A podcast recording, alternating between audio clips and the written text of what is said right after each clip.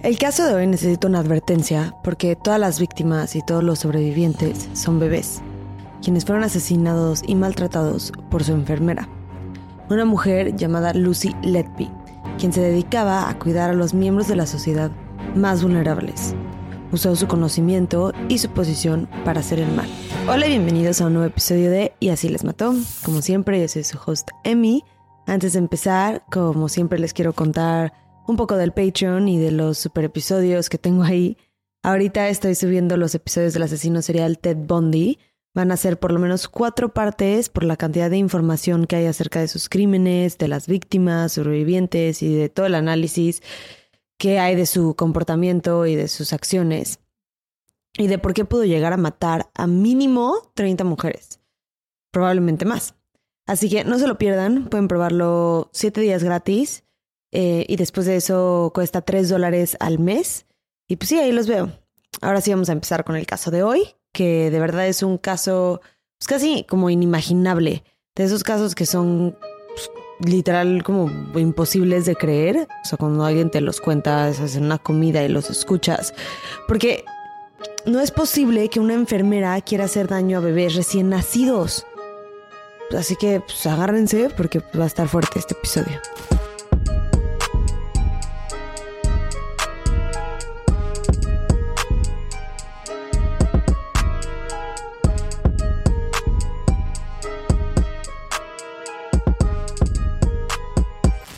Lucy Letby nació el 4 de enero de 1990 en el pueblo de Hereford, en Inglaterra.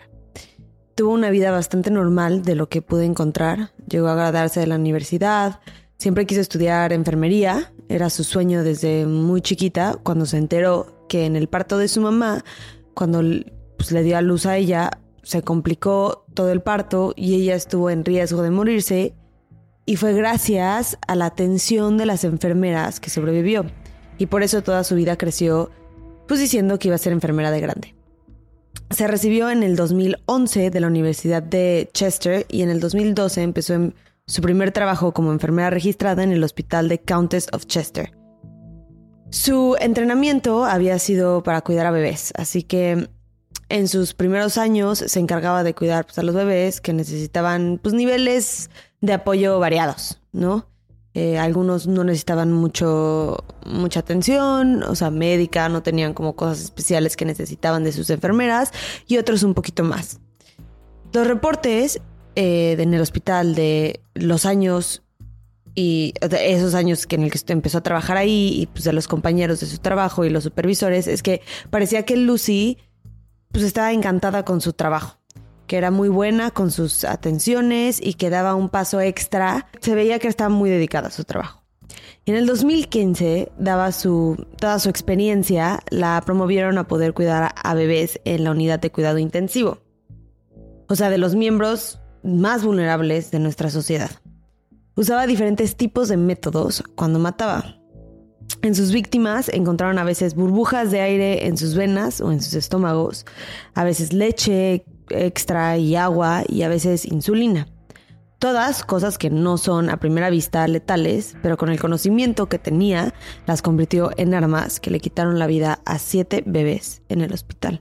Para la privacidad de las familias, los nombres de los bebés y de sus familiares no son públicos, así que me voy a referir a las víctimas como lo hicieron en el juicio y es con letras. La primera víctima, o sea, la primera vez que actuó Letby fue contra unos cuates que nacieron el 6 de junio del 2015. Nacieron seis semanas prematuros y por eso estaban bajo el cuidado intensivo neonatal en el hospital. Pero a pesar de su situación de riesgo, estaban sanos hasta que dos días después de su nacimiento, el 8 de junio, Letby entra a su turno nocturno en el hospital. Letby inyectó aire al bebé A. 90 minutos después de empezar a su turno, le quitó la vida a su primera víctima de la que sepamos. No era la única enfermera ahí esa noche, pero el problema es que nadie la estaba vigilando porque no tenían por qué. La otra enfermera vio que el bebé A estaba teniendo problemas, pero vio a Lucy, una enfermera pues bastante capaz, parada al lado de su incubadora y pensó que ella se estaba haciendo cargo. Y Ledby solamente necesitaba unos segundos para intentar matar a estos bebés, o sea, no es que necesitara mucho tiempo. A lo que quiero llegar es que se vuelve obvio solo cuando se nota el patrón de que bebés que están relativamente sanos o que, se mueren de la nada, o sea, con ninguna indicación de que estaban en alto riesgo de fallecer, se mueren en los turnos de Ledby. Para los doctores, la muerte del bebé A se les hizo sospechosa porque estaba reaccionando bien a sus tratamientos. Pero aún más raro fue cuando un día después, o sea, el 9 de junio, en el turno de Ledby, su gemela, bebé B, colapsó. Pero a ella sí la pudieron resucitar y sobrevivió. Los exámenes posteriores que le hicieron a la bebé revelaron aire en su sistema, algo que iban a encontrar repetidamente en los bebés en los siguientes años. Después de estos dos incidentes, no se hizo ningún tipo de investigación ni a Ledvin ni a nadie en el hospital nada. Iba a tener que asesinar a otros dos bebés para que el hospital hiciera algo al respecto, y hasta esa acción fue insuficiente. El 14 de junio, días después del primer asesinato y del intento fallido de los bebés A y B, entra en el cuidado de Ledby el bebé C. Bebé C nació siete semanas prematuro, pesando solamente 800 gramos, pero estaba en buen estado, respondiendo bien a los tratamientos y medicinas que le estaban dando. Cuando una noche empezó a colapsar y entrar en crisis, y testigos vieron a Letby parada al lado de la incubadora cuando sonó la alarma de que el bebé estaba muriéndose. Lo intentaron resucitar, pero desafortunadamente no lo lograron. Se murió a causa de una burbuja de aire que encontraron en, su estómago, no en las venas como a los primeros dos bebés. Pero sigue siendo un método muy similar. En mi opinión, lo suficientemente similar para que, como para que ya empezaran a hacer, a ponerle más atención, a hacer una investigación, o sea, lo que estaba pasando en los turnos de noche, pero todavía no se hizo nada. El 22 de junio, Ledby inyectó aire a las venas de una bebé, la cual colapsó tres veces. Las primeras dos la lograron resucitar, pero en la tercera la bebé ya no pudo regresar a la vida y murió. Al igual, en la mayoría de las víctimas encontraron burbujas de aire en su cuerpo. Después de tres muertes y un sobreviviente, los doctores y las enfermeras empiezan a cuestionar estas, ocurrencias. Hay un intercambio de mensajes del 30 de junio de Lucy Letby con una de sus compañeras de trabajo en la que la amiga le dice que siente que algo extraño estaba pasando pues, con los tres bebés que se fueron tan rápido que no esperaba que se fueran. O sea, así lo puso, dijo como, siento que algo raro está pasando con los tres que se fueron tan rápido. Y cuando Ledby le pregunta pues, que, a qué te refieres, eh, su compañera de trabajo le contesta, pues el bebé C estaba muy chiquito, estuvo comprometido en el útero. El bebé D estaba séptico, pero el bebé A es el que no logro entender probablemente a mucha gente no lo pensó dos veces, como muy trágicas estas muertes, pero pues nadie lo pensaba dos veces. Pero es claro que sí, o sea, sí había gente como diciendo, oye, algo, algo no está bien, ¿no? Entonces, ¿cómo es posible que haya llegado a matar a siete bebés cuando desde el tercero ya, ya había gente que estaban diciendo que pues, algo no estaba bien, ¿no?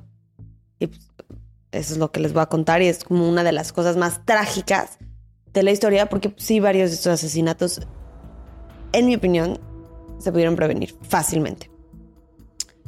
Entonces, ya para este punto, ya hay mucha gente pues, preocupada y confundida porque el aumento en las muertes en la unidad tiene un elemento inexplicable y es cuando deciden hacer una investigación interna liderada por el doctor Stephen Brary, junto con otros doctores como el doctor Ravi este, J. Ram, un pediatra que llevaba años tratando a niños y niñas y bebés. Esos doctores fueron indispensables en la captura de Letby, pero no fue tan fácil como solo denunciarla. Obviamente no esperaban encontrar en esta primera investigación que la razón por la cual estos bebés estaban muriendo era porque alguien intencionalmente estaba haciéndoles daño. Pensaron que podía haber sido algún tipo de problema con las máquinas o con la manera en la que se estaban manejando a los bebés desde antes de que llegaran a la unidad neonatal. Había la posibilidad de que los errores del personal fueran accidentales y pues, esos accidentes hayan causado la muerte de estos bebés, pero no estaban buscando a un asesino o asesina porque era una idea demasiado pues, inconcebible. Pero eventualmente se volvió la única explicación por las muertes. Y me recordó un poco como esta situación de estos doctores intentando averiguar a base pues, de, a ver, esto pudo haber sido esto, esto y esto, y van eliminando las posibilidades una por una. Me, me acordé mucho de algo que dice Sherlock Holmes y dice algo como cuando ya eliminas todas las cosas imposibles, lo que queda, por más improbable que sea, es la respuesta. Y en este caso, a la conclusión que llegaron era que Letby estuvo presente en todas las muertes o casi muertes sospechosas en la unidad y lo reportaron a la administración del hospital. Pero ellos se protegieron detrás de las explicaciones de factores externos que no estaban dentro de su control, como por ejemplo, sí, justo que algo, algo les pasó a los bebés antes de que llegara la mamá, algo estaba mal y entonces estos factores fueron los factores que causaron la muerte de estos bebés, como intentando quitarse de cualquier tipo de responsabilidad para que no los demandaran. Esta es la narrativa a la que se estaban pues, aferrando y sin nada de oposición, porque algo que está loquísimo es que ni siquiera le estaban avisando a ninguno de los familiares de sus sospechas y de que estaba habiendo una investigación interna en el hospital. O sea, los familiares solo sabían que sus hijos, hijas, sus bebés habían fallecido repentinamente y trágicamente en el hospital y ya. No se enteraron de que, oigan, hay doctores que piensan que algo sospechoso puede estar pasando, que pudo haber sido un accidente, que pueden ser las máquinas, que puede haber sido alguna de nuestras enfermeras. O sea, no se enteraron de nada. Que a mí se me hace algo. O sea, loquísimo. O sea, no lo puedo. O sea, no. Mm, o sea, obviamente. Pues es muy fácil, ¿no? El hospital simplemente no les avisa y ya. Todo se vuelve muy interno y muchos secretos y obviamente pues los doctores no pueden decir nada y las enfermeras tampoco y amenazas y ni siquiera saben bien qué está pasando. Pero se me hace algo bastante inhumano que lo vean tan crudo cuando estamos hablando de, especialmente de bebés. Y creo que esto nos dice mucho de la corrupción adentro de los hospitales. Un lugar que debería de ser un lugar justo, seguro, que no discrimina, que solo se dedica a, a curar y ayudar y nunca hacer el daño, pues, no lo es. Y en este caso está haciendo, sí, todo lo contrario. En mi opinión, son directamente responsables de asistir indirectamente a Letby con el homicidio de todos estos bebés. Ahora, después de esta investigación, no estaban, no estaban acusando a estos doctores a Letby como tal. No tenían suficiente evidencia de que estuviera involucrada. Creo que más que nada estaban pensando que estaba siendo negligente y estaba cometiendo errores que también se les hacía raro a los doctores porque el doctor Ravi al principio estaba contento de que Letby había sido de las enfermeras en turno cuando porque la conocía y conocía su trabajo y la consideraba una muy buena enfermera que reaccionaba bien ante momentos de crisis. Y en ese momento le dio paz saber que alguien capaz estaba, pues había estado ahí porque significaba que alguien que pues, él consideraba, pues sí, bastante hábil en, en, su trabajo, hizo todo lo posible para salvar la vida de estos bebés, ¿no? O sea que cada vez estos, todos los factores se vuelven como un poco más contradictorios. Y aunque el doctor Stephen Berry recomendó que movieran a Letby de unidad, el hospital no lo hizo. Y después de esta investigación, Letby siguió con su trabajo normal. En agosto nacieron unos gemelos, siete semanas prematuros, y el 4 de ese mes, Letby inyectó aire en las venas del bebé E. Pero además de eso, manipuló de manera pues, muy brusca, intentando obviamente lastimar, el tubo nasogástrico y ocasionó que se derramara un cuarto de su sangre, contribuyendo a su muerte. El tubo nasogástrico, para los que no, los que no sepan, es un tubo que entra por la nariz y llega hasta el estómago y por el cual le dan de comer a estos bebés y le dan medicamento y todo. Y solamente un día después, o sea, el 5 de agosto, intentó asesinar al gemelo, bebé F. Esta vez cambia el método. No sé si fue para intentar quitarse algo de sospecha encima o porque simplemente estaba experimentando, pero esta vez lo que hizo fue intentar envenenarlo con, insulina. Para el bebé, pero el bebé sobrevivió. Y el 7 de septiembre intentó matar al bebé G. Este bebé es el más delicado que ha intentado asesinar. Este bebé nació 15 semanas prematura. O sea que nació a los... O sea, casi cuatro meses antes de lo que debió haber nacido. Pesaba 450 gramos. Por ende, eh, pues está en una situación muy, muy delicada. Tenía órganos que todavía no se le habían terminado de desarrollar y yo creo que esta era la víctima perfecta para Letby. Yo creo que prefería estar trabajando con bebés prematuros porque había más posibilidad de que se murieran y por ende no investigaran sus muertes. Y el hecho de que se murieran, o sea, no lo iban a investigar, pues obviamente son bebés muy delicados que se mueran, pues no es, no es trágico, pero no es algo tan raro. Pero aún con todo esto, la bebé G luchó por su vida y ganó dos veces. Con ella, Ledby usó dos técnicas. Una fue darle leche extra y otra fue inyectarle aire por el tubo nasogástrico. Después del primer incidente, trasladaron a la bebé a otro hospital, pero el 21 de septiembre regresó al hospital Countess of Chester, en donde Ledby no dudó su segunda oportunidad para atacar. Eran las 10 y cuarto AM, algo inusual en su modus operandi porque ella normalmente asesinaba en la noche con menos testigos pero la desesperación de que, que, la motivaba le ganó o simplemente estaba más segura de sí misma y atacó a plena luz del día. Pero esta vez alguien la vio manipular el tubo de la bebé y crecen las sospechas en su contra. En mi opinión, esto era suficiente como para al menos suspenderla, pero para, para esto todavía faltaba muchísimo tiempo. Todos los casos de los que estoy hablando hoy son trágicos. No hay manera de que la muerte o el ataque de un recién nacido o recién nacida no sea choqueante y perturbador.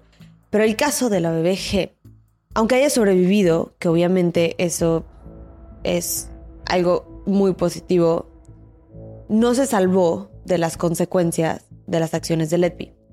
Hoy es legalmente ciega, tiene parálisis cerebral y escoliosis progresiva.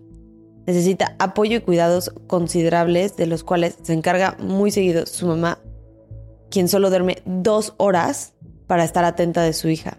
Todos los bebés que estamos diciendo que sobreviven, pues obviamente, obviamente es causa de felicidad, pero eso no significa que no haya habido consecuencias mayores después, como traumas para la familia, para los bebés. O sea, debe de ser algo muy, muy difícil de trabajar sabiendo que pues, tú eras una bebé y que tu enfermera te intentó matar y que no tenías a nadie que te ayudara porque pues no te podías comunicar, no te podías mover, o sea, lo único que podías hacer era llorar, pero al mismo tiempo es, pues, ¿quién, ¿quién, va a parar a una enfermera? ¿No? O sea, si, te está haciendo daño una enfermera, ¿quién, ¿quién la va a parar? O sea, tú para empezar no estás ni consciente porque eres un bebé, pero pues te puede estar matando y pasan otros doctores o enfermeras y pues no van a hacer nada porque pues es una enfermera que está ahí capacitada para justo ayudarte y nunca hacerte el mal. Entonces, fue, o sea, es, una metodología brillante para, para Ledby ser una enfermera y matar de esa manera. Obviamente le funcionó bastante bien porque pues, llegó a tener muchísimas víctimas, muchísimos sobrevivientes, pero sí creo que es muy importante también hablar de las consecuencias de los bebés que sobrevivieron, que obviamente seguramente tienen hasta hoy en día como la bebé, como esta bebé. Ahora, vamos con el siguiente caso, que es el caso de la bebé H. Y este es un caso por el cual Ledby fue acusada, pero no sentenciada. Sin embargo, yo sí se los quiero contar porque aunque no haya sido responsable, o sea, o, sí haya sido responsable, pero pues no haya habido suficiente evidencia como para sentenciarla por este crimen, quiero enseñarles en cuántas muertes sospechosas estuvo presentes para que tengan la información que tenía el hospital. Ahorita vamos en el octavo caso en donde un bebé se muere y Letby está presente. Y aún con la primera investigación en la que los doctores notaron que en todos los casos estuvo presente Letby, no se ha tomado ningún tipo de acción para siquiera intentar probar la hipótesis de que fue, de que ella algo está haciendo o, o accidentalmente o no, pero ni siquiera la quieren probar de que moviendo la otra unidad para que ver si las muertes de los bebés vuelven a bajar o no. El primer intento en, eh, en la vida del bebé H, de la bebé H, fue el 26 de septiembre. Cada vez actúa con más frecuencia, una clara señal de que su comportamiento está escalando. La bebé empezó a deteriorar justo después de que su papá la dejara en la unidad y acusaron a Letby de quitarle el drenaje torácico a la bebé, que está ahí como para prevenir que los pulmones de la bebé se colapsaran, porque nació prematura y tenía problemas con sus pulmones. Sobrevivió, pero al siguiente día, a la una de la mañana, de la madrugada, se le paró el corazón. Y hay testigos que vieron a Letby cerca de la bebé justo antes de que entrara en crisis. Algo extraño porque ella no era la enfermera encargada del cuidado de la bebé H. Este hecho se volvió aún más preocupante cuando el doctor no pudo descifrar por qué exactamente, mm, por qué exactamente había dejado de latir el corazón de la bebé. Pero otra vez no se hizo nada al respecto y Letby tuvo la oportunidad, gracias a la negligencia del hospital, de quitarle la vida a otra bebé. La bebé I, que nació 10 semanas prematura y pesaba solamente 900 gramos, estaba en buenas condiciones a pesar de, pues, de que sí, de que haya nacido prematura y que estaba tan chiquitita. Y pues la verdad es que no necesitaba ningún tipo de cuidado especial fuera de la incubadora. Esto fue uno de los casos más difíciles en el juicio porque Letby fue muy persistente al intentar matar a la bebé. Intentó cuatro veces antes de lograrlo. Las cuatro veces lo intentó inyectándole aire en el estómago y no en las venas, porque a veces lo inyectaba en las venas y a veces en el estómago. La verdad es que no sé muy bien cuál era la diferencia, pero al igual que en otros casos, Letby fue vista en el cuarto de la bebé poco antes de la muerte a pesar de que ella no era la enfermera encargada de la paciente. Y por fin, después de la muerte de esta bebé, ese mismo día el Dr. Berry volvió a sonar la alarma de las muertes y la presencia de Letby en todas las ocasiones. Y el Dr. Ravi, por su parte, también le dice a la administración que estaba preocupado de lo que Letby posiblemente estaba haciendo intencional o accidentalmente. Pero la administración le dijo que no exagerara y que no repitiera lo que estaba diciendo. Y Letby permaneció en la unidad neonatal. Faltan meses, más sobrevivientes y más víctimas para que el hospital hiciera algo al respecto. Y eso se los voy a contar la próxima semana. Muchas gracias por escuchar este episodio de Ella sí les mató. No se les olvide seguirme en redes sociales y nos vemos el martes con la segunda parte Ah, y feliz Navidad a todos y todas. Gracias por apoyarme y por regresar todas las semanas a escuchar los episodios. Les deseo muchísimo amor y muchísima felicidad. Así que pues disfruten y bye, nos vemos la próxima semana.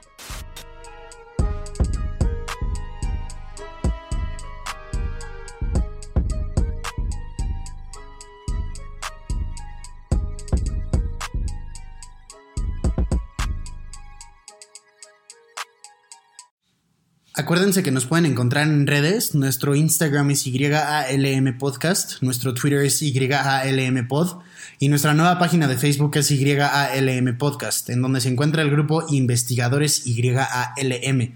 En este grupo vamos a estar teniendo discusiones respecto a los casos que vemos semana con semana, así que ahí lo pueden checar. Gracias, bye.